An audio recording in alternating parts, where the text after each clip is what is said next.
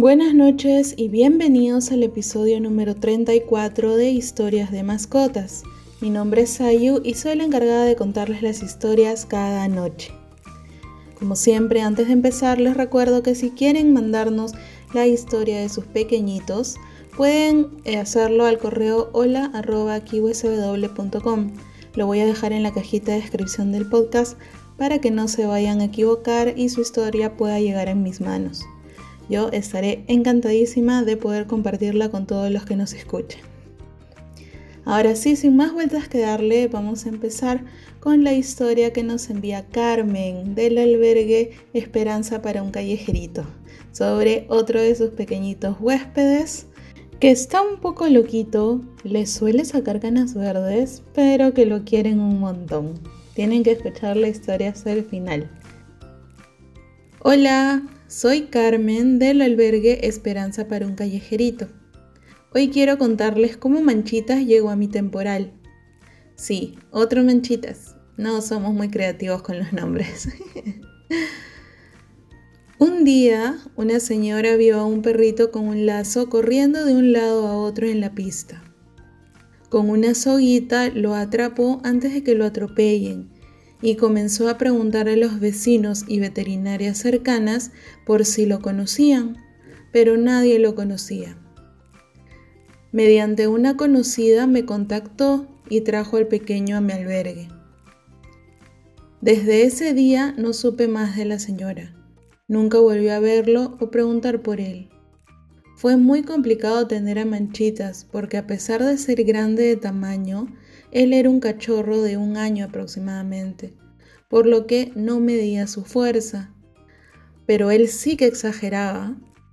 Algunos perros nos dejaban moretones, pero Manchitas nos sacaba sangre, nos agarraba como si fuéramos un juguete y no nos soltaba hasta que nos hacía heridas.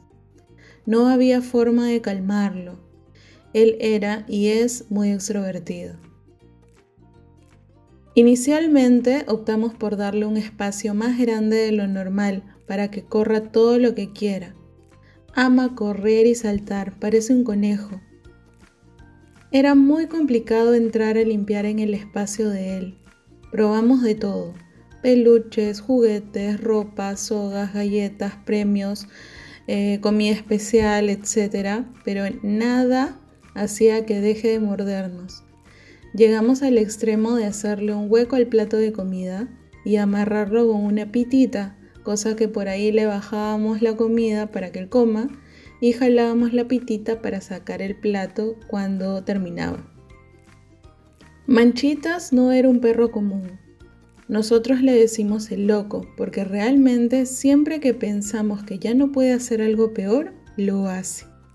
Acá los perritos están separados por rejas de fierro con su cerrojo. Bueno, un día escuchamos bastante bulla y subimos a ver qué pasaba. Cuando encontramos al loco en el espacio de Débora, la perrita del costado, su vecina. Cuando fuimos a la puerta, estaba abierta. Quisimos pensar que no habíamos cerrado bien Luego, otro día pasó igual, así que comenzamos a estar más alertas. Nos dimos cuenta que él empujaba y empujaba la puerta y con su patita sacaba el cerrojo. Al ver esto, quedamos sorprendidas de su gran astucia, por lo que comenzamos a amarrar la puerta con una pita. Esa solución nos duró días. Luego vimos que de nuevo estaba en el espacio de Débora. De nuevo nos pusimos en modo alerta vigilando y vimos que con sus dientes jalaba la pita, logrando sacarla y con la pata abría la puerta. Llegamos al extremo de colocar toda la puerta amarrada con alambres y hasta el momento no ha podido abrirlo, lo cual nos causa mucha felicidad, ya que como él es tosquito, podría lastimar otro perrito. Sin embargo, hemos llegado a la conclusión que en su otra vida Manchitas ha sido ratero, porque es demasiada su astucia para abrir las puertas. Logramos solucionarlo de la puerta, pero aún quedaba el tema de cómo entrar a limpiar sin ser lastimados. Un día, una chica nos donó carnazas y cuando le dimos, se olvidó totalmente de nuestra existencia. Eran solo él y la carnaza. Fue así que comprendimos que era la única forma de poder entrar a su espacio. Nota aparte, sabemos que las carnazas no son buenas, al menos no para todos los perritos, ya que muchos son muy delicados y puede ocasionarles muchos problemas. Por ende, lo que hacemos es cortarlas en trozos pequeños, evitando que lo consuma de forma excesiva. Por lo que nos turnamos. Unos días nos muerde y otros días tiene carnaza. Nosotros queríamos que él cambie su carácter, porque así no va a poder ser adoptado. Así que decidimos castrarlo. Ese fue otro drama. Nuestro loco usó ocho collares isabelinos, de los cuales solo el último sobrevivió. Les cuento, cuando lo castramos sabíamos que teníamos que estar alerta a él por su carácter, por lo que durante su recuperación lo íbamos a ver cada 10 minutos. Pasaron tres días así, desde la castración, y todo iba bien, cuando de pronto, una vez fuimos a verlo y se había sacado todos los puntos. Todo estaba lleno de sangre, pero él, como si no pasara nada, seguía jugando. Nos fuimos de emergencia a la veterinaria. Cuando llegamos estaba lleno, pero el veterinario al vernos asustadas y ver a Manchitas lleno de sangre, nos dijo cálmense, vamos a revisarlo. Lo cargaron y lo ingresaron. Sí, tuvieron que volver a operarlo.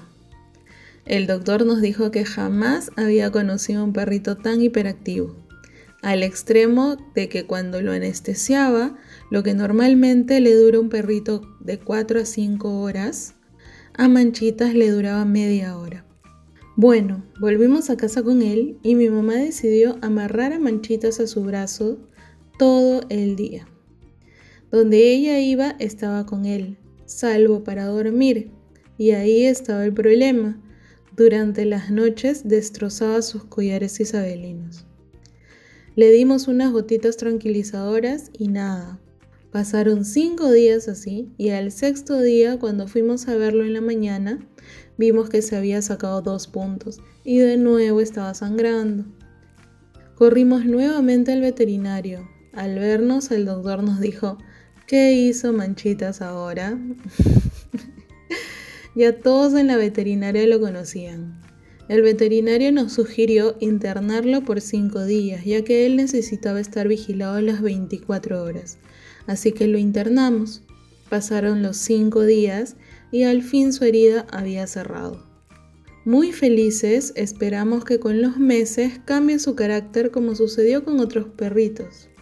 Pero bueno, les diré que ya van cinco meses y él sigue siendo nuestro loco de siempre. Ni la castración lo hizo cambiar. Sabemos que es difícil que salga su adopción, pero no por eso vamos a abandonarlo. Así sea con mordidas a diario, seguiremos cuidándolo todo el tiempo que sea necesario, esperando que un día cambie y encuentre la familia ideal. Mm, muchas gracias por escuchar la historia.